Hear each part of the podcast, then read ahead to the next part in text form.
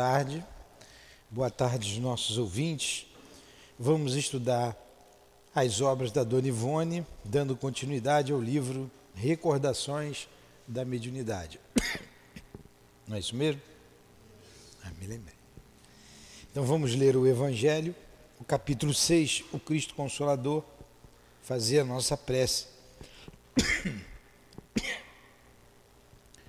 Para continuarmos os nossos estudos. Desculpa. Venho. Vocês desculpem.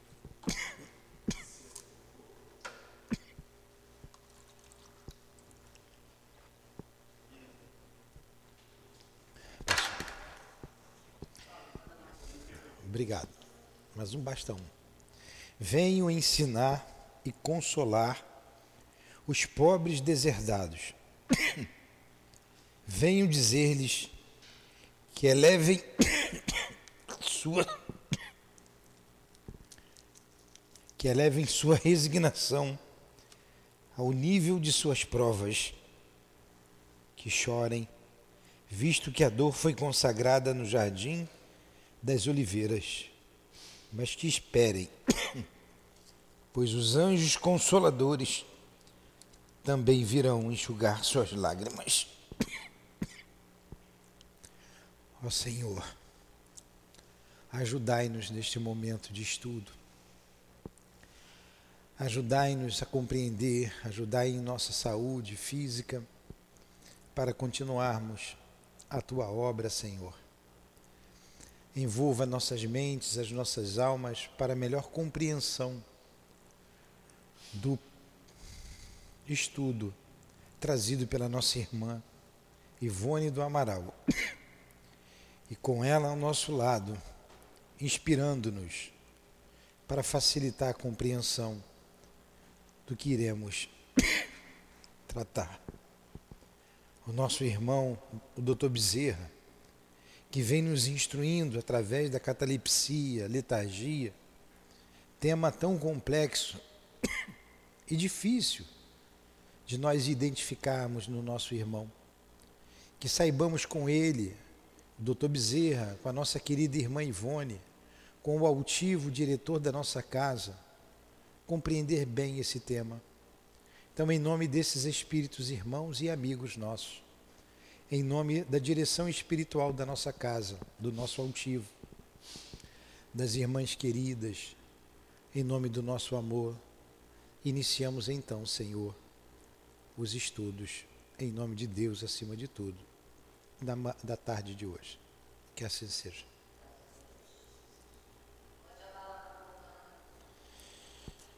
Vamos lá, vou botar. Então, eu lembro que nós estávamos estudando sobre a letargia e catalepsia, e é o doutor Bezerra que vem nos elucidando sobre esse assunto. E ficou bem claro que nós estudamos até, aqui, até agora, né? Vimos devagarinho, fomos, voltamos. Quem está nos ouvindo, nos perdoe, eu vou botar uma bala na boca por causa da, da tosse, mas já melhorou. É, a gente pediu a, aos espíritos, eles ajudaram. Então vamos lá. Você também com a balinha. Um espírito encarnado, por exemplo, Acharam aí? Página 16. Acharam? Então vamos lá. Um espírito encarnado, por exemplo, já evolvido, ele quis dizer evoluído, né? Ou apenas de boa vontade, senhor das próprias vibrações, poderá cair em transe letárgico ou cataléptico voluntariamente, alçar-se ao espaço para desfrutar o consolador, convívio dos amigos espirituais mais intensamente, dedicar-se a estudos profundos, colaborar com o bem e depois retornar à carne, reanimado e apto a excelentes realizações. Então vamos lá. Nós vimos anteriormente, nos parar um desses parágrafos anteriores, o doutor, disse, doutor Bezerra disse que todos nós temos essa faculdade latente em nós. Todos têm. E aqui ele está dizendo que esses espíritos mais evolvidos, mais evoluídos, eles podem usar essa faculdade para retemperar a sua alma no contato com os amigos e retornar instruído, porque ele pode estudar, ele pode é, pesquisar no mundo espiritual e quando voltar, trazer isso. Ele tenha plena consciência de que esteve no mundo espiritual, trabalhando. Então a catalepsia, bem trabalhada, pelo próprio espírito, traz é, Progresso, muito progresso. Mais progresso ainda. Porque como ela disse aqui, o espírito pela sua própria vontade, ele sabe, eu vou deixar meu corpo e vou aprender. E vou estudar. Né? É, a gente vê muitos exercícios, a gente vê na internet, de desdobramento da alma. Né? Alguns exercícios de respiração, de relaxamento, de, de, de, de na verdade, é uma auto-hipnose que você faz, você consegue sair do corpo. Você vê o seu corpo ali e sai. É um desdobramento da alma. É, o que eu não sei, eu, eu, realmente eu não sei, ignorância é minha. É, nesse desdobramento, como que fica o corpo ali? Se é no estado cataléptico, se é num estado é, hã? Letárgico, né? ou se, se é um outro estado qualquer. Porque a emancipação da alma, você pode ter o sonho, que não é a, você está consciente que o corpo está ali, né? o sonho. Você tem a letargia, a catalepsia que a gente está estudando. Você tem o sonambulismo. Você tem o êxtase. Olha quantas coisas provém dessa emancipação.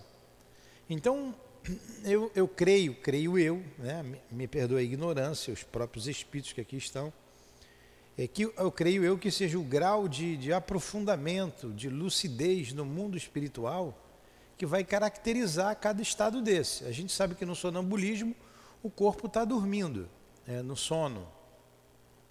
A gente sabe que no êxtase o espírito vai a outros mundos.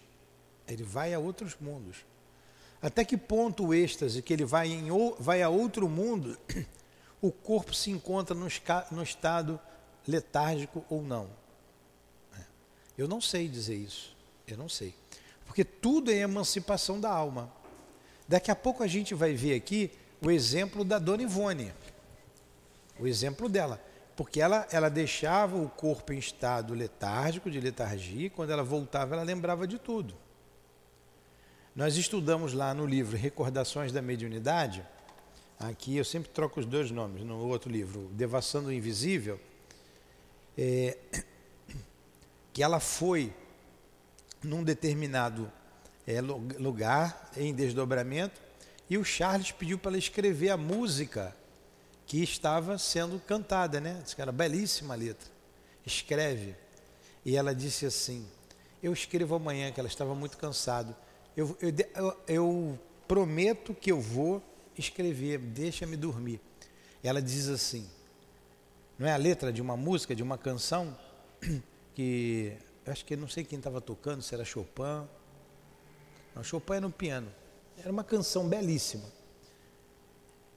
Ela diz que o espírito podia obrigá-la a, a, não dormir, a, a despertar no corpo e escrever. Mas pai é pai, né? Dava um duro nela danada, deu uma colher de chá. Se você não escrever agora, você não vai lembrar amanhã, não vai conseguir escrever com o despertar. Ela, eu prometo que eu vou fazer.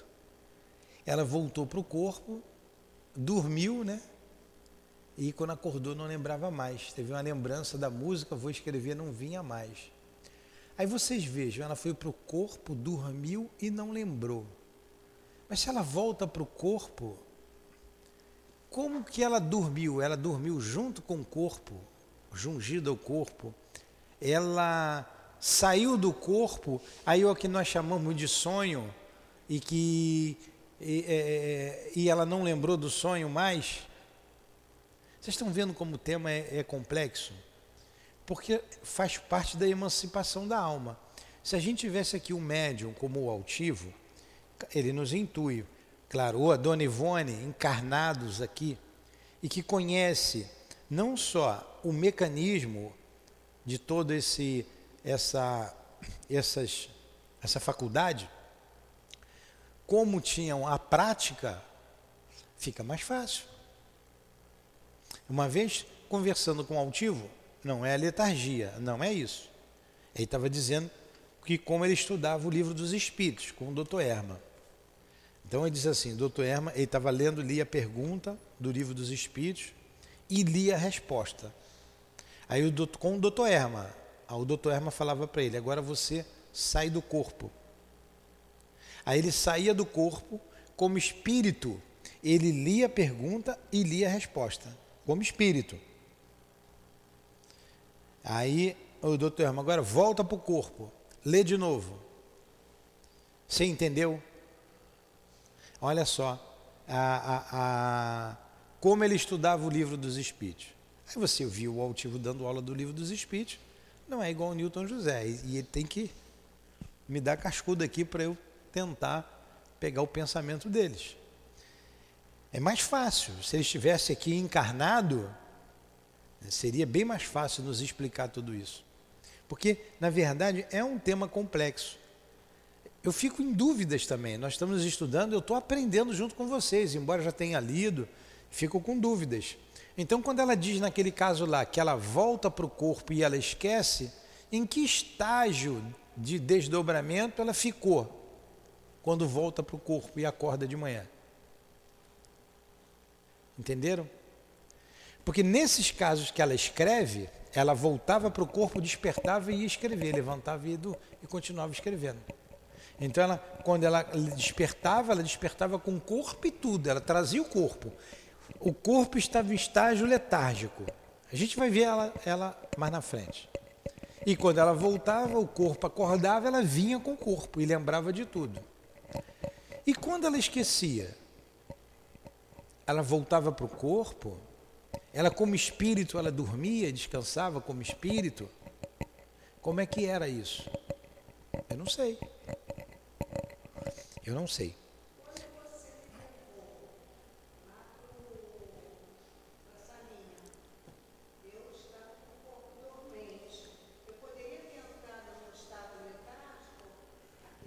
Não, não porque o corpo no estado letárgico fica no estádio, no estágio de quase morte.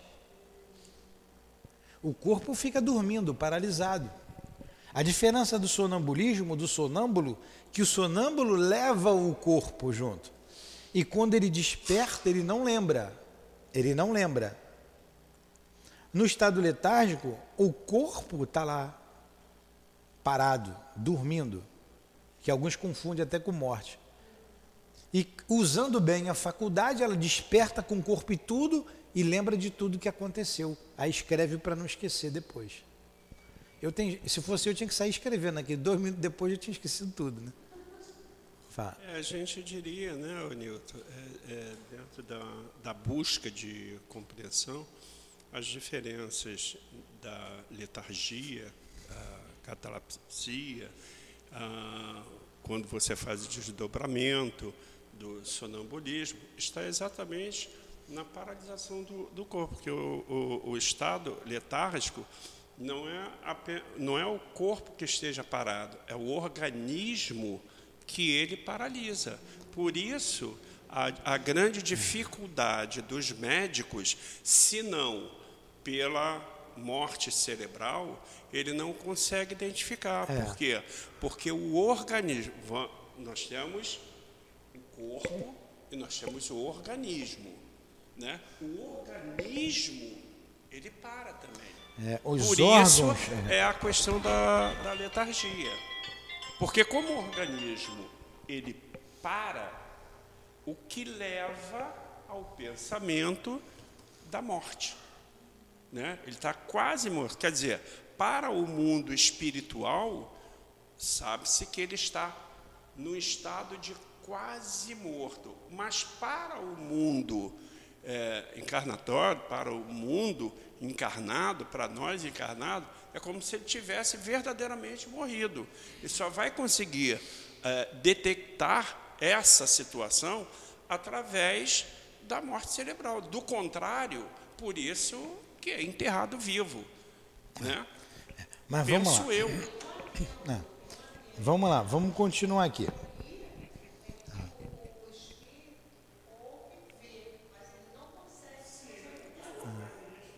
Vamos lá. Não obstante, homens comuns ou inferiores poderão, cair não poderão cair nos mesmos transes. O inferior também pode cair no mesmo transe. Conviver com entidades espirituais inferiores, como eles, e retornar obsidiados, predispostos aos maus atos e até inclinados ao homicídio e ao suicídio. Então você vê que é uma predisposição orgânica como toda mediunidade. É uma predisposição orgânica. Independe da elevação do homem. Os elevados vão estudar, vão se instruir, como ela disse.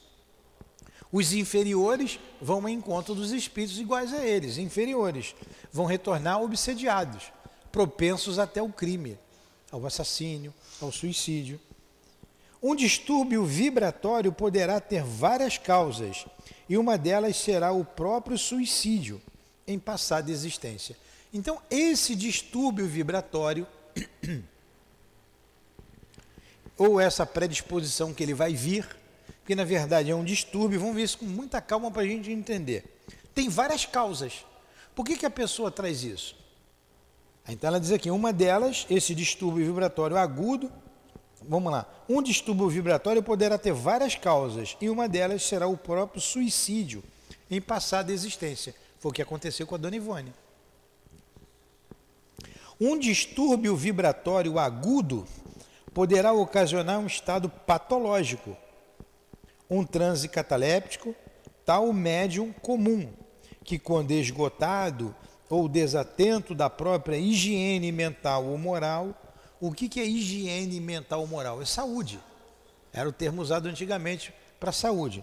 Então vamos lá. Quando esgotado ou desatento da própria saúde mental ou moral, quer dizer, ele bota entre parênteses aqui, queda de vibrações e, portanto, distúrbio vibratório, dará possibilidades às, mani às mistificações do animismo e à obsessão. Nesse caso, no entanto, o transe cataléptico trará feição de enfermidade grave, embora não seja propriamente, e será interpretado como ataques incuráveis, indefiníveis e etc. É, pela ciência, a ciência vai dizer isso. Olha o que ela falou ali, o, o, no caso agudo. No caso agudo. O caso de Lázaro foi um caso agudo da é, letargia, um caso agudo. E, e ela vai mais à frente. Fala do esgotamento. Você estiver esgotado, cansado, é cansaço. É o esgotamento é, do fluido nervoso, como ela disse aqui no início. Ó. No início desse, desse livro aqui, ela fala disso aqui. Ó. Vou ler lá na página 9.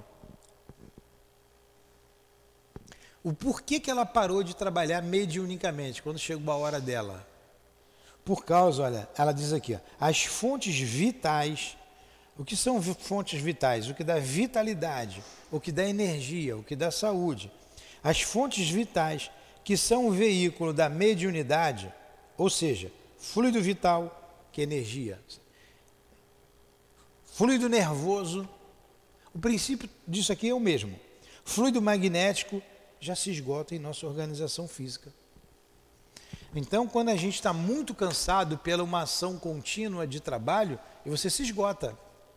Aí você não está com uma boa higiene, como ela disse, uma boa saúde para determinados trabalhos. Aí você pode é, dar margem à mistificação, você pode dar margem a, a algumas obsessões, a se envolver. E detalhe, a gente está falando da, da, da, letargia, da catalepsia, mas para qualquer faculdade medianímica, o princípio é o mesmo. Você tem que ter saúde, você tem que estar tá bem, com a cabeça descansada, corpo físico, para você desempenhar bem essa função. E o detalhe que eu ia dizer são as questões morais. Se o médium, porque a faculdade é neutra, o que vai dar qualidade é o médium, com as suas, com as suas posições morais, com a sua elevação ou sua inferioridade moral. Que ele vai dar qualidade então àquela faculdade. Então você pode ser o medianeiro das trevas, dos espíritos inferiores, como pode ser dos espíritos bondosos, da elevação. É, inclusive, até pegando um gancho, é, às vezes pessoas podem não entender, vou me referir diretamente a você, quando você claramente deixa é, para todos nós essa questão. Imagine um, vou pegar até um médico, né? um plantão que ele passou, madrugada, trabalhou, ele está extremamente desgastado. Digamos que ele se sinta até, uh, não na obrigação, porque vir a um centro não é uma obrigação, é antes de mais nada um prazer poder vir. E ele querendo exercer esse prazer de vir, ele é um médium, ele não deve dar um passe. Isso que você disse, a pessoa que não está bem, e ele não estaria bem pelo tempo que ele passou, ele estaria desgastado diante do trabalho dele, para ele poder exercer o trabalho, digamos, de um passe. Seria mais ou menos isso que, pelo menos, eu entendo é. que você passa. Pô, se você é, não está bem, né? quer dizer, como se diz, fisicamente e principalmente fisicamente. Então, então o médium tem que cuidar do seu aspecto físico e do seu aspecto moral. Tem que cuidar. É melhor que ele, por exemplo, venha e receba o passe. Ah, muitas vezes é. Muitas vezes é. Ele precisa de ajuda, né? Aí ele continua aqui. E etc. O alcoólatra poderá renascer predisposto à catalepsia. Olha só, as causas são várias. O suicídio, ela está falando do alcoólatra, você bebe muito nessa vida, você vem com essa predisposição na outra. Então o alcoólatra poderá renascer predisposto à catalepsia, porque o álcool lhe viciou as vibrações, anestesiando-as, o mesmo acontecendo aos viciados em entorpecentes, todos considerados suicidas pelos códigos da criação. Então vamos lá, tem uma coisa muito séria nisso. E que a sociedade nossa é, incentiva. É bonito beber. É bonito. Proibiram o anúncio de cigarro, mas é, se, tudo para se vender tinha que ter um cigarro. Agora, bebida, ainda se faz muita propaganda da bebida. E você, de tanto beber, você vai aniquilando a sua vida paulatinamente e você é considerado um suicida. Tanto que usa as drogas quanto os que usam a bebida. E você retornará à carne depois com uma predisposição orgânica, como ele disse aqui. E se você está nesse ritmo, quando você sai do corpo, você vai para que lugar? Você, o espírito daquele que bebeu, que encheu a cara de, de, de de bebida alcoólica, ou de um entorpecente qualquer. Ele sai do corpo, ele não vai para os páramos celestes. Ele vai estar com os iguais a ele, ou bem jungido ao corpo, bem pertinho do corpo. Então ele tem um, um sono que não, não é reparador. Dorme, mas parece que não dormiu. Não é isso? Acorda cansado, porque está ali naquela luta. Aí ele morre. Morreu, suicídio. E são os casos mais dolorosos. A dona Ivone fala sobre isso. Suicídio. Vai retornar para reparar. Você destruiu o seu corpo. Você tinha mais 20, 30 anos para viver. Você vai trazer essa predisposição. O álcool faz muito mal, muito mal à saúde espiritual, muito mais mal à saúde espiritual do que a saúde física. Traz problema à saúde física. Isso, isso a gente sabe. Mas o mal é muito maior. A consequência disso é um mal para a saúde espiritual. Espiritual. É. Até porque ele vai continuar no mundo espiritual como um viciado. Vai continuar como um, vici, um viciado. É. Houve um, um, um, caso interessante, vou contar aqui, que foi bem recente. É, o médium viu uma pessoa que se chegou próximo a um ambiente onde haviam pessoas bebendo. E o médium viu que um espírito que estava perto da pessoa queria ir, sentiu vontade de ir lá beber também. E um outro espírito afastou o médium dali e depois a gente veio saber que aquele espírito estava sendo tratado, estava sendo cuidado. É, mas ele tinha um vício da bebida. E quando ele viu a bebida, ele ficou enlouquecido. Ele queria ir beber, junto com quem estava lá naquele ambiente.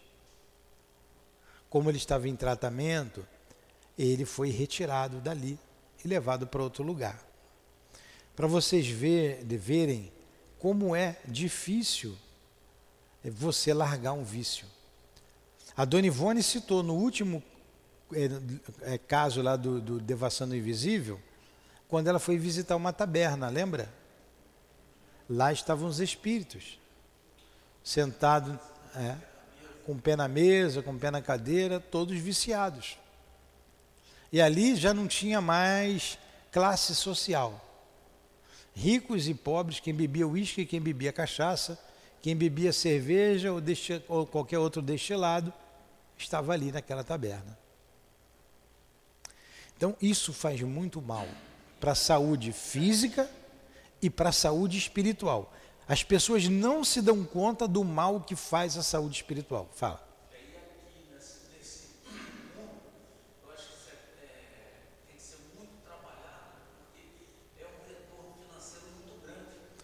Pois é. Existe toda uma indústria que ganha dinheiro com isso, existe um incentivo a isso, a bebida alcoólica, e parece que os jovens acham que isso é bonito. Acham que isso é bonito. E mergulham fundo na bebida.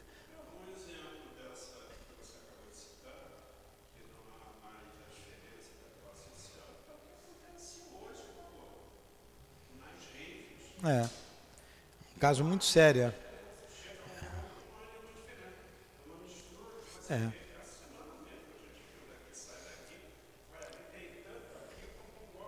Essas raves.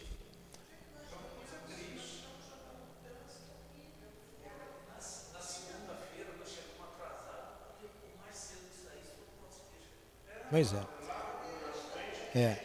Se incentiva tudo isso. Se incentiva a libertinagem a, li, libertinagem sexual, a tudo, né? É, ó, vamos lá. O alcoólatra poderá renascer predisposto à catalepsia, porque o álcool lhe viciou as vibrações, anestesiando-as. O mesmo acontecendo aos viciados em entorpecentes, todos considerados suicidas pelo Código da Criação. todos considerados suicidas pelo Código da Criação. Em ambos os casos, a terapêutica psíquica bem aplicada, mormente a renovação mental, influindo poderosamente no sistema de vibrações nervosas, será de excelentes resultados para a corrigenda do distúrbio, enquanto que a atuação espírita propriamente dita abrirá novos horizontes para o porvir daquele distúrbio, que evolverá para o seu justo plano de faculdade anímica. Então ele tem lá a terapêutica, tem o tratamento, como ele colocou aqui, a terapêutica será a seguinte: renovação mental desse espírito. Olha lá o espírito que queria beber, estava num trabalho de renovação mental, influindo poderosamente no sistema, no sistema de vibrações nervosas. E depois, quando ele reencarnar, porque isso vai eclodir no corpo físico futuro, como uma faculdade anímica. Anímica é da alma, é do próprio espírito. E ele terá que conviver com isso, trabalhar isso muito bem, numa casa espírita séria. Ou ele vai acabar né, tendo problemas mais sérios físicos, até epiléticos. Eu não, posso, eu não sei se pode desencadear. A, problemas epiléticos e ele vinha até desencarnar disso, se não for bem tratado, bem, bem, bem orientado. E tudo isso fazendo parte de uma expiação, porque será o efeito grave de causas graves. Aí a vida se torna uma expiação. Aí a pessoa vai reclamar: por que isso comigo? Por que isso está acontecendo comigo? Quando a gente, como nós temos visto aí crianças, as mães com as crianças chorosas, sofrendo muito, porque a criança traz sérios distúrbios. E a criança não é feliz por isso. Ela traz aquilo ali da outra encarnação. Ela traz aquilo com ela. Então, por quê? O efeito é de graves consequências, porque vem de causas graves. Também assinalará o estado de evolução, visto que se o indivíduo fosse realmente superior, estaria isento de padecer os contratempos que acima descrevemos. Todavia, repetimos, tanto a catalepsia como a letargia, uma vez bem compreendidas e dirigidas, quer pelos homens, quer pelos espíritos superiores, transformar-se-ão em faculdades preciosas, conquanto raras e mesmo perigosas, pois que ambas poderão causar o desenlace físico do seu paciente, se uma assistência espiritual poderosa não resguardar de possíveis acidentes. A letargia, contudo, presta-se mais à ação do seu possuidor no plano espiritual. Ó, a letargia, contudo, presta-se mais à ação do seu possuidor no plano espiritual. Ao despertar, o paciente trará apenas intuições, às vezes úteis e, e, e preciosas, das instruções que recebeu e sua aplicação nos ambientes terrenos. É faculdade comum aos gênios e sábios, sem contudo constituir privilégio, agindo sem que eles próprios dela se apercebam, porque se efetivam durante o sono e sob vigilância de espíritos prepostos ao caso. Entenderam? Olha aí. A gente vai trazer isso. É, teremos tudo que a gente faz aqui nessa vida tem consequências. E uma das consequências do vício da droga e do álcool é isso aí. Você ser considerado um suicida, um suicida, terá que responder não apenas como suicida, mas também como infração a outras leis de Deus que vai repercutir no seu organismo físico. Como diz lá o, o Espírito no Evangelho, o mal não está no fato em si, mas nas consequências desse fato. Então uma pessoa bebe, se droga, fuma, está feliz, tu me sinto bem assim, vou tocando a vida, morre, depois tem as consequências. Pode vir nessa mesma vida pode vir numa vida posterior. Eu lembro do Altivo contando um caso da, da moça que trabalhava lá na casa dele, lá. Fazia a limpeza da casa. E ele disse que ela fumava muito. Fumava muito. E ele dizia para ela, fulana, o cigarro faz mal. Cigarro faz muito mal à sua saúde. Ó, quanto que custa o maço de cigarro? Ele falava para ela. Eu imagino o tio falando com aquela calma dele. Um de cigarro custa, eh, vamos botar, 10 reais. Vamos fazer uma conta redonda. Pode ser menos, pode ser mais, não sei. Não sei quanto é que custa. 10 reais. Você fuma quantos maços por dia? Três. Três vezes 10, 30 reais você gasta de cigarro. Você queima 30 reais. Por dia. Multiplica isso por 30 dias no mês. São 900 reais que você queima por mês. Você ganha, não ganha tudo, ganha pouco. Né? Ganha pouco. Não sei se ganhava aquilo tudo. Fez as contas lá para raciocinar. Falou de tudo, tudo que podia falar para ela, que o cigarro fazia mal para ela. Que ela podia ter um câncer. Quantas pessoas não adiantava, ela fumava. É, a moça saiu do trabalho lá dele, e tempos depois, anos depois, ele encontrou com ela na rua. E ela disse assim para ele: Seu altivo, eu tenho uma novidade boa para o senhor. Eu deixei de fumar. Ele, ah, que coisa boa. Você conseguiu parar de fumar? Consegui parar de fumar. Mas como é que você conseguiu isso? Eu agora estou na igreja. E o pastor disse que quem fuma vai para os quintos dos infernos, vai queimar nos mármores do inferno. E eu não quero queimar nos mármores do inferno. Agora você vê, um raciocínio lógico, todo lógico, ela não deixou o vício. Mas quando o pastor disse que ela ia queimar nos mármores do inferno, ela disse, eu não quero para mim. Isso tocou. Ela parou de fumar, né? Então vocês vejam que o despertar de cada um, como é o despertar de cada um. E, e, e mais, eu aprendi também uma vez, eu fui, estava junto de um médium, vendo o trabalho dele, e ele atendeu algumas pessoas. E tinha um, um, um rapaz que trabalhava com drogados. Ele fazia esse trabalho junto a essas pessoas. E ele fez as colocações dele lá para o Espírito, fez as perguntas sobre o trabalho, o Espírito ouviu, foi até o doutor Herman, através de um médium lá em Cabo Frio. E depois ele disse assim, quando ele acabou de falar, o médium falou, você tem que ver a cura da alma. Você tem que ver, tem que ir além do trabalho material que se faz. Por quê? Ele dorme, ele sai do corpo, ele vai buscar a droga como espírito. Então ele não venceu. Aqui ele consegue se segurar, mas quando ele sai do corpo, ele vai se locupletar com a droga. Então tem que ser um trabalho completo, não só na, na, do ponto de vista material, com médicos, que ele tinha médico lá, com todo esse trabalho de enfermagem, de ocupação, é, tinha terapia ocupacional, mas também precisa se fazer o, trabalho espiritual. Porque se você não curar o espírito, você não curou. Você não curou. E para ele, no corpo, voltar a cair na droga, é um passo, é um pulo. Porque a alma dele, a alma da pessoa, é, anseia pela droga. Isso é muito sério, gente. É muito sério. E a gente pode levar vidas para corrigir isso. Encarnações.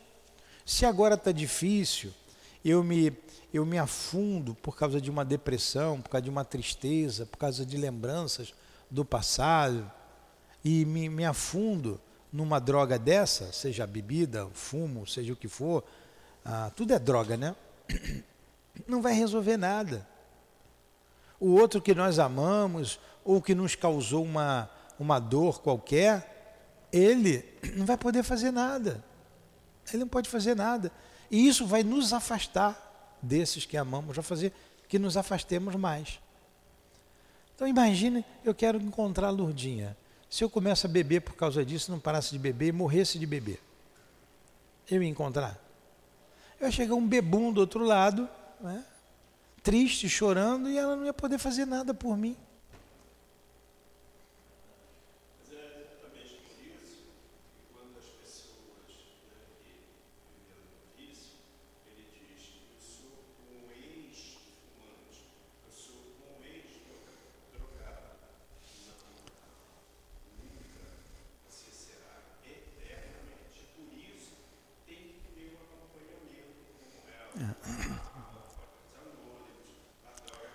Tem todo um trabalho.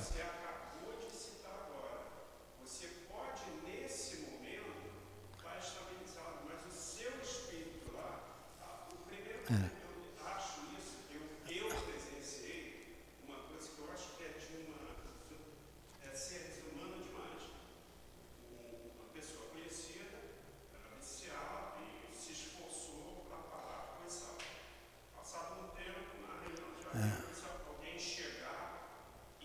Sempre tem gente oferecendo. É, é muitos fazem isso, né? É. Comida ninguém oferece, mas bebida, maconha, tem a todo momento. É, e quando você está no vício, ninguém te dá, você vai ter que comprar, você vai arrumar dinheiro. Aí você pega, pensa um pouco mais. Aí eu não encontro a Lurdinha. Não encontro. Vou para regiões de dor, de sofrimento, tenho que voltar, tenho que voltar à terra, para me recuperar e um dia eu encontrar com ela, né? Se ela me ama, vai me esperar. Se não me ama, tudo bem, mas mas se foi por causa dela, ela vai ficar sentida por aquilo, não é aquilo que ela queria. Aí você renasce com uma saudade que você não sabe de quem, que você não sabe de onde. Você vive uma vida toda melancólica.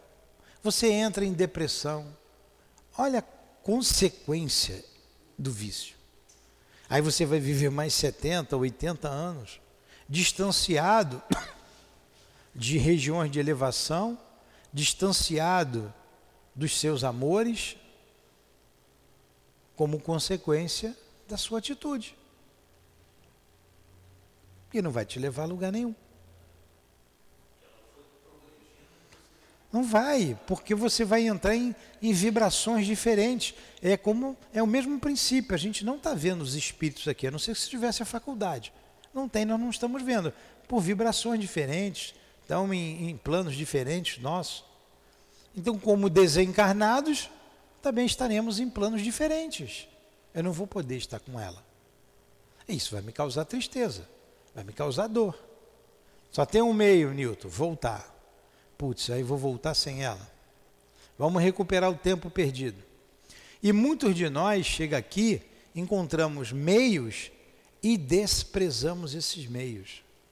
Eu vejo aqui na casa espírita uma possibilidade imensa da gente recuperar o tempo perdido com o trabalho, com, com a compreensão através do estudo, e muitos perdem essa oportunidade. Muitos não querem não querem. Acha até muito legal, um trabalho muito legal para os outros, para ele não. E é para ele fazer. É como quando você escuta, ah, se a minha mulher tivesse aqui, ah, se meu vizinho ouvisse isso. A gente, aquilo é para gente. Então perde a oportunidade do serviço. E um dia ele terá que fazer esse trabalho, ele está apenas postergando. É como se você fosse pegar o ônibus ali, o ônibus vem lotado. Ah, não vou entrar nesse ônibus não. Vou esperar o próximo. Mas o próximo vem pior do que esse. É pior do que esse. E você tem que entrar no próximo, senão você não vai para casa. É o último ônibus o próximo. Vem pior. Então, você quando salta do ponto errado, você vai ter que pegar o outro que vem mais cheio ainda. E você não vai poder reclamar. Porque você que desceu do ponto. Então a gente tem que ter cuidado. Se agora está difícil, não, vou deixar para outra. Como eu ouço isso de espíritas? Não, fica para outra. Nessa eu não consigo, não. Que uma ideia é, equivocada. É agora, a nossa hora é agora, o nosso melhor momento é agora. E se eu não estiver bem agora, é a hora de melhorar. É a hora que eu tenho para fazer isso. É agora. Vamos continuar aqui com a ideia. Todavia, repetimos tanto a catalepsia como a letargia, uma vez bem compreendidas e dirigidas, quer pelos homens, quer pelos espíritos superiores, transformar-se-ão em faculdades preciosas, conquanto raras e mesmo perigosas, pois que ambas poderão causar o desenlace físico do seu paciente e uma assistência espiritual poderosa não o resguardar de possíveis acidentes. Nós já tínhamos lido isso. Imagine você ser enterrado vivo agora, como consequência de besteira que você fez lá atrás, como por exemplo o vício do álcool. Ao despertar, o paciente trará apenas intuições, às vezes úteis e preciosas, das instruções que recebeu e sua aplicação nos ambientes terrenos. É faculdade comum aos gênios e sábios, sem contudo constituir privilégio, agindo sem que eles próprios dela se apercebam, porque se efetivam durante o sono e sob vigília de espíritos prepostos ao caso. A provocação desse fenômeno nada mais é que a ação magnética anestesiando as forças vibratórias até o estado agudo e anulando, por assim dizer, os fluidos vitais, ocasionando a chamada morte aparente, por suspender-lhe momentaneamente a sensibilidade, as correntes de comunicação com o corpo carnal. Olha como é que acontece a, a letargia e a catalepsia. Qual ocorre no fenômeno espontâneo? Se bem que o fenômeno espontâneo possa ocupar um agente oculto espiritual de elevada ou inferior categoria. Se, no entanto, o fenômeno espontâneo se apresentar frequentemente e de forma como que obsessiva, a cura será inteiramente moral e psíquica, com a aproximação do paciente aos princípios nobres do evangelho moralizador e ao cultivo da faculdade sob normas espíritas ou magnéticas legítimas até o seu pleno florescimento no campus nos campos mediúnicos. Olha aí. E nunca e sempre o evangelho é um remédio. E como o evangelho modifica a gente? O nosso amigo, eu não vou dizer o nome aqui, aqui da casa, ele me contou que teve um problema na rua. A gente tinha acabado de estudar sobre a paciência. A paciência, a paciência. E quando ele se deparou com o momento que ele foi impaciente, ele, putz, eu vacilei, eu vou pedir desculpa para o camarada. Tudo bem. Agora, outrora, o que, que ele ia fazer? Ah, vai te catar, pô. Encher o saco de outro. Né? Aí, a gente vê, a gente está num processo. A gente faz, se arrepende e vai fazendo menos, até um dia que você não faz mais, até que um dia que você conquistou a paciência, a tolerância, e você não faz mais. Aqui é a mesma coisa. A gente, isso aqui é um processo. Nós estamos inseridos num processo e o evangelho é a bússola da nossa vida. A gente costuma dizer aqui que o livro dos espíritos é o manual de sobrevivência na terra. E o evangelho é a bússola. Se você tem o livro dos espíritos, você tem o evangelho, você evita muito problema, apesar da sua inferioridade, apesar da nossa inferioridade. Porque o Evangelho veio para nós, para os doentes. Os sãos também conhecem o Evangelho e se curaram com o Evangelho, com as atitudes, com as recomendações de Jesus Cristo. Então Jesus disse: Amai-vos uns aos outros como eu vos amei. É um grande mandamento. Né? Porque ele deu o exemplo. Então ele é o próprio Evangelho. E ele nos ensina a praticar esse Evangelho. Esse Evangelho é para quem está doente, é para todos nós. Porque de tanto você ler, quando você vai bater boca com a vizinha, você lembra. Putz, e se o Newton me vê aqui agora? E os espíritos que estão aqui em torno, o que, que eles vão achar de mim? Você pode ficar com raiva da vizinha, com vontade de agredir verbalmente ou, ou, ou fisicamente, mas você vai se segurar. Você vai se segurar, porque você está estudando o Evangelho, você está compreendendo. Aí, por isso que Paulo diz: Senhor, porque tudo aquilo que eu quero eu não faço, e aquilo que eu não quero, isso eu faço. É esse estágio aqui, é o processo. Até a gente chegar também, como o Paulo, dizer: Não sou eu mais quem vivo, mas o Cristo que vive em mim. Aí o outro pode falar o que quiser, pode prender meu carro, pode falar mal da minha vida, que não vai me atingir. Aí eu estou vivenciando o Evangelho. Eu estou vivenciando o Evangelho. Por enquanto, a gente faz, a gente se arrepende, a gente erra, a gente cai, a gente levanta. O importante é ir se levantando, ir se levantando. Então é igual a criança, quando está querendo andar, né? Fica em pé, o pai está segurando, ela vai andando, ela cai, levanta, cai até o dia que ela anda. A gente não cai mais, só quando vai ficando velho de novo, né? Então, é igual a criança. A gente cai, levanta, cai, levanta, vai ter uma hora que você vai andar. Aí o outro vai falar uma bobagem, alguém vai ver e vai dizer assim: Poxa, mas você ficou quieto, você não reagiu. Mas reagir para quê? Para quê? Eu, eu, é, vamos lá. Mais um pedacinho aqui que já acabou o nosso tempo, né? Mas vamos um pedacinho aqui, tá tão bom o estudo, né? Dona Ivone, Dona Ivone. Tá aqui mexendo com a gente, né? Casos, aqui embaixo, né? Já, né?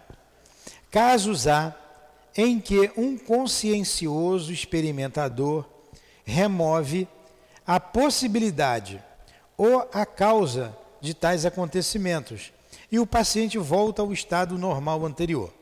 Todavia, o desenvolvimento pleno de tal faculdade é que conscienciosamente restituirá ao indivíduo o equilíbrio das próprias funções psíquicas e orgânicas.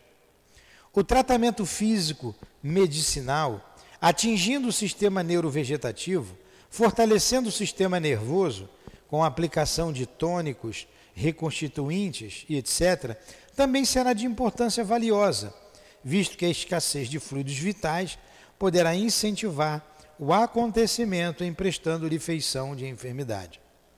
Cumpre-nos ainda advertir que tais faculdades, relativamente raras, porque não cultivadas na atualidade, agem de preferência no plano espiritual com o médium encarnado sob a direção dos vigilantes espirituais, campo apropriado, o mundo espiritual, para as suas operosidades, tornando-se, então, o seu possuidor prestimoso colaborador dos obreiros do mundo invisível, em numerosas espécies de especulações em benefício da humanidade encarnada e desencarnada. Entre os homens, a ação de tais médios se apresentará de menor vulto, mas se souberem atentar às intuições, nas intuições que com eles virão ao despertar, grandes feitos chegarão a realizar também no plano terreno. Está aí a importância dessa faculdade, né? Isso aqui é tudo do Dr. Bezerra de Menezes falando. Vamos mais para mais uma? Faltam cinco minutinhos ali para terminar. Acho que dá para a gente ver essa página aqui é, e ficar perto da gente terminar o estudo. Os ensinamentos contidos nos códigos espíritas a advertência dos elevados espíritos que os organizaram e a prática do espiritismo demonstram que nenhum indivíduo deverá provocar, forçando-o, o desenvolvimento das faculdades mediúnicas, porque tal princípio será contraproducente, ocasionando novos fenômenos psíquicos e não propriamente espíritas, tais como a autossugestão, ou a sugestão exercidas por pessoas presentes no recinto das experimentações. A hipnose, o animismo ou personismo, tal como sabe o Dr. Alexandre Aksakoff, classifica o fenômeno distinguindo-o é, daqueles denominados efeitos físicos. Aksakoff, pouco lido, né? Ele estudou esses fenômenos. Tem um livro é, falando sobre o animismo e espiritismo. Então, o que, que ele está dizendo aqui? Dona Ivone, o doutor Bezerra está dizendo, a gente não deve provocar esses fenômenos, senão serão considerados fenômenos psíquicos e não fenômenos mediúnicos. Como, por exemplo, o que nós falamos, o desdobramento, sair do corpo, por exercícios. A internet mostra. São, são fenômenos psíquicos você relaxa o corpo, você respira, faz alguns, alguns trabalhos de respiração e você sai do corpo, conscientemente. O Valdo Vieira, ele já desencarnou, foi um desses. Trabalhou com Chico, ele abandonou a doutrina espírita e me perdoe aqui, falou um bocado de bobagem. Muita bobagem. Se a gente lê, se a gente assistir às aulas dele, dá até vergonha de assistir o que ele falou ali até do próprio Jesus, até do próprio Cristo. É, surtou. Surtou. Então ele começou a trabalhar esses fenômenos psíquicos, sair do corpo. Ele saía com facilidade e tinham seus alunos que eram seus seguidores. Ele ensinava. São fenômenos psíquicos que você tem que ter cuidados, certos cuidados.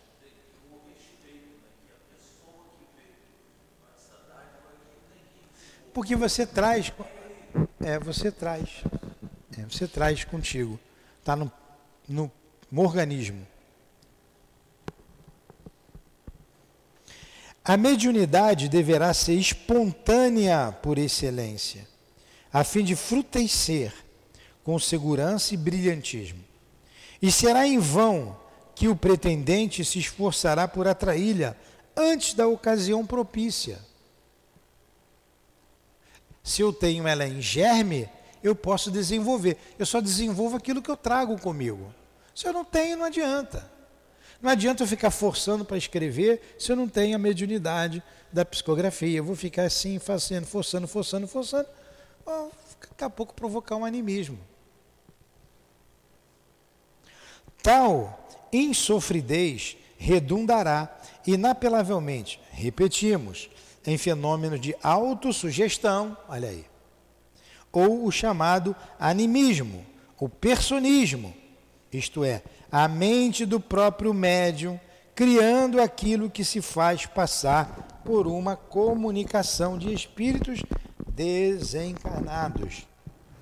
E aqui a gente fazendo esse exercício, preparando médios, vendo quem tinha possibilidade, quem não tinha, nós vimos médios que não tinham espírito nenhum, aquilo era da cabeça dele. A gente foi dando linha, né? foi dando até ele chegar à conclusão.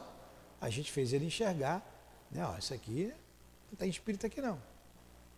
Parou, por conta própria. Existem mediunidades que o berço, que do berço se revelam no seu portador.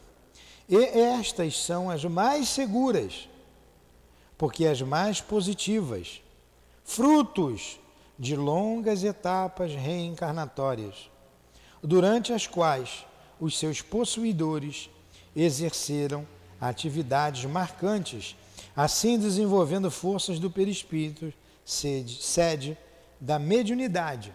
Aí está no perispírito, quando o organismo, o Kardec disse que isso é uma predisposição orgânica, como está no livro dos médios, ela está no organismo, mas ela vem do perispírito. Está é, é, é, tá erradicada no organismo físico, e esse organismo é o perispiritual e o organismo físico. Aí sim, ele é médium. Ele traz essa predisposição desde criança desde criança. Vibrando intensamente num e no outro setor da existência, quer dizer, no perispírito e no corpo físico. E assim adquirindo vibratilidades acomodatícias do fenômeno. Outras existem ainda em formação. Forças vibratórias frágeis, incompletas, os chamados agentes negativos, que jamais chegarão a se adestrar satisfatoriamente numa só existência, e que se mesclarão de enxertos mentais do próprio médium em qualquer operosidade tentada. Então, olha só, tem gente que traz isso em germe e que não vai desenvolver agora, vai levar algumas existências, como toda faculdade mediúnica como qualquer operosidade tentada, dando-se também a possibilidade até mesmo de pseudo-perturbação mental, ocorrendo então a necessidade dos estágios em casas de saúde e hospitais psiquiátricos, se se tratar de indivíduos desconhecedores das ciências psíquicas. Por outro lado, esse tratamento será balsamizante e até necessário na maioria dos casos, visto que tais impasses comumente sobrecarregam as células nervosas do paciente, consumindo ainda grandes percentagens de fluidos vitais e etc, etc. A gente conhece muitos casos desses que vai para o médico e vai tomar remédio. E a pessoa tem a mediunidade. Né? Possuindo na minha clínica espiritual, ó, clínica espiritual, fatos interessantes, cabíveis nos temas em apreço, consignados neste livro, patrocinarei, patrocinarei aqui a exposição de alguns deles para estudos e análise dos fatos espíritas, convidando o leitor à meditação sobre eles. Pois o espírita, que é Dona Ivone, né? Acho, né? Não, doutor Bezerra ainda.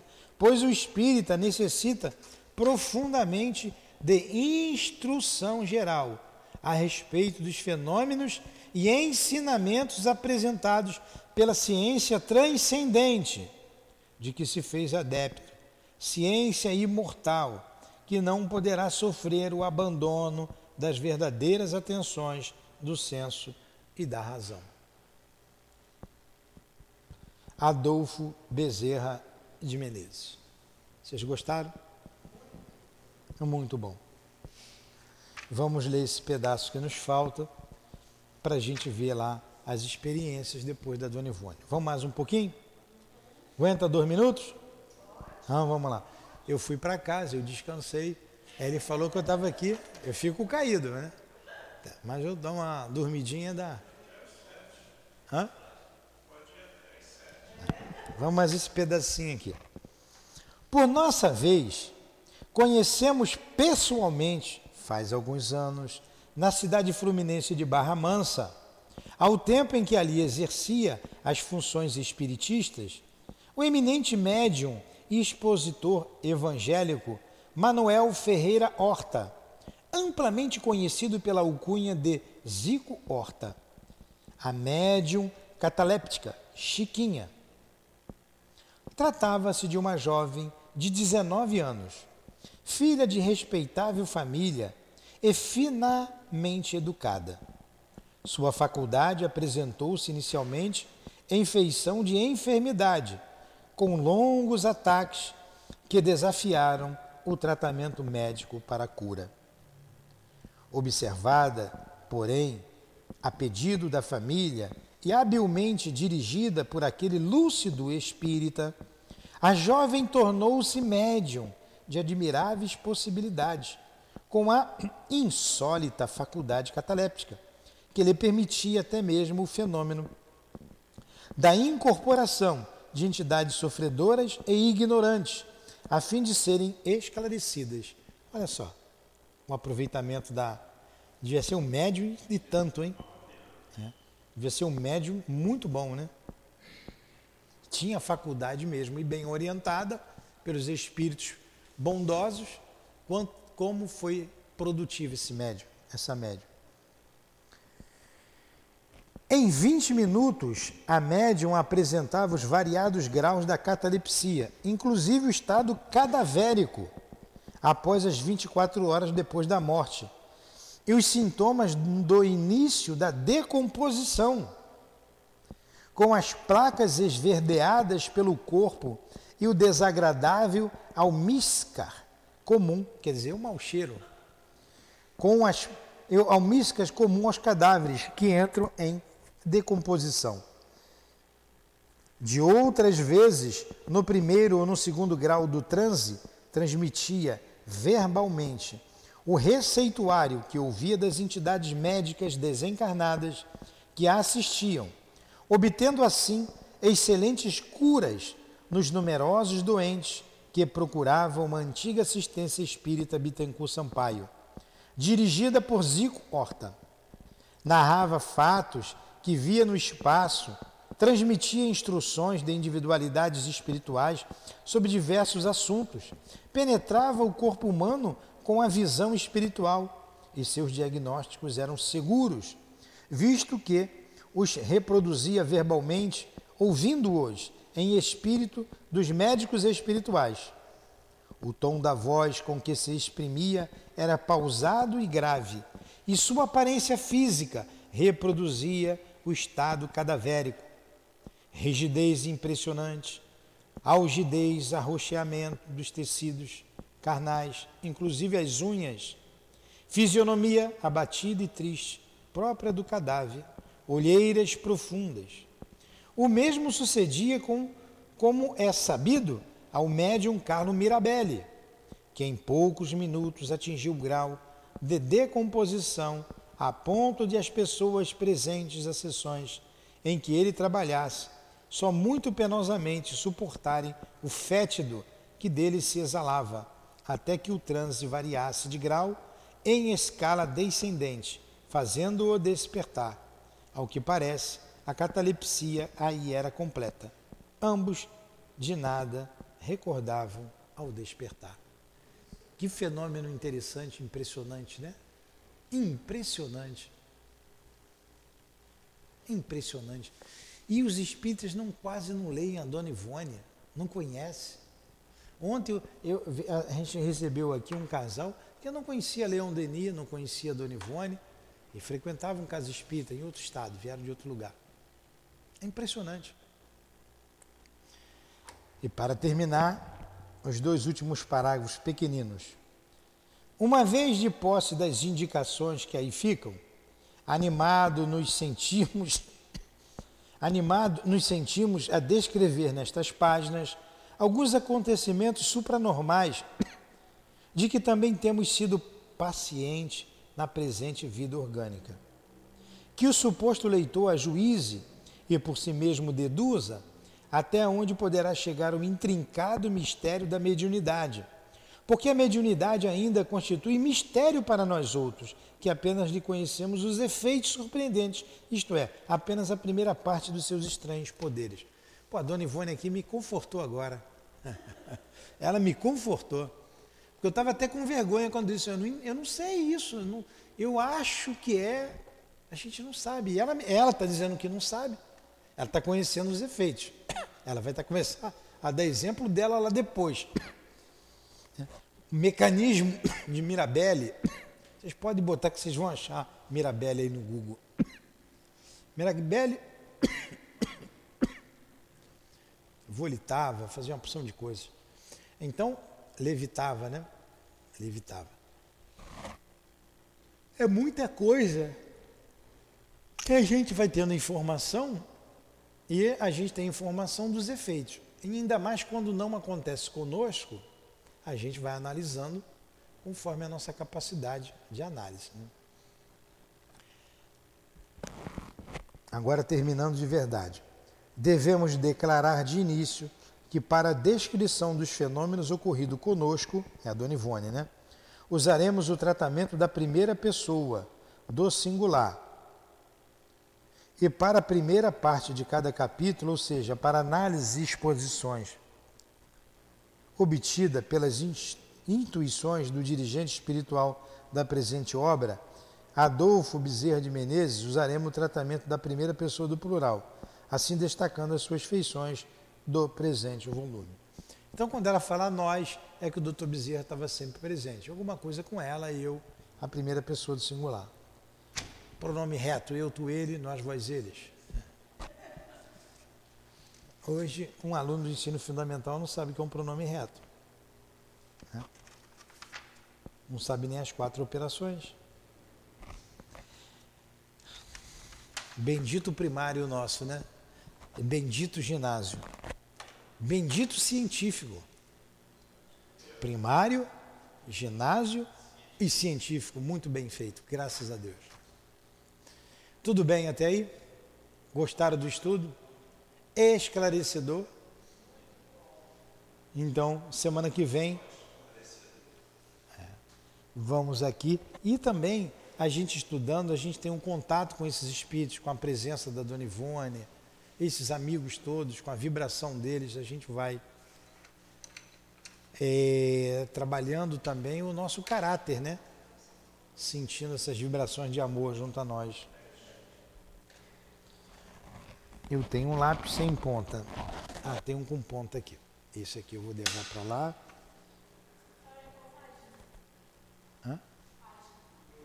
Página 29. Hã? Não, 23. Página 23. Faculdade Nativa. No dia 10, né? Do 3, não é? Hoje é dia 3. 3 de março de 2022. Na próxima semana, no dia 10 de março de 2022, é, continuaremos esse estudo.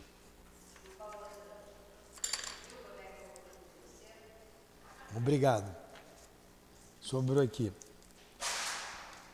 Vamos agradecer a nossa querida irmã Ivone, por páginas tão elucidativas, ao nosso querido irmão, o doutor Adolfo Bezerra de Menezes, esclarecendo-nos quanto à mediunidade, agradecer ao altivo, aos benfeitores da nossa casa, que nos propiciam momentos de enlevo espiritual, momentos que estudamos a alma, a origem da alma, a mediunidade, o que acontece conosco no dia a dia e que sem esses conceitos que a doutrina espírita nos traz, morreríamos ignorantes. Obrigado por tudo. Muito obrigado. Não apenas pela intuição, mas pelo carinho de vocês, pela vibração amorosa que recebemos de cada um de vocês. Muito obrigado. Que esses estudos atinjam o maior número de pessoas possíveis, consiga consolar, instruir quem nos ouve à distância.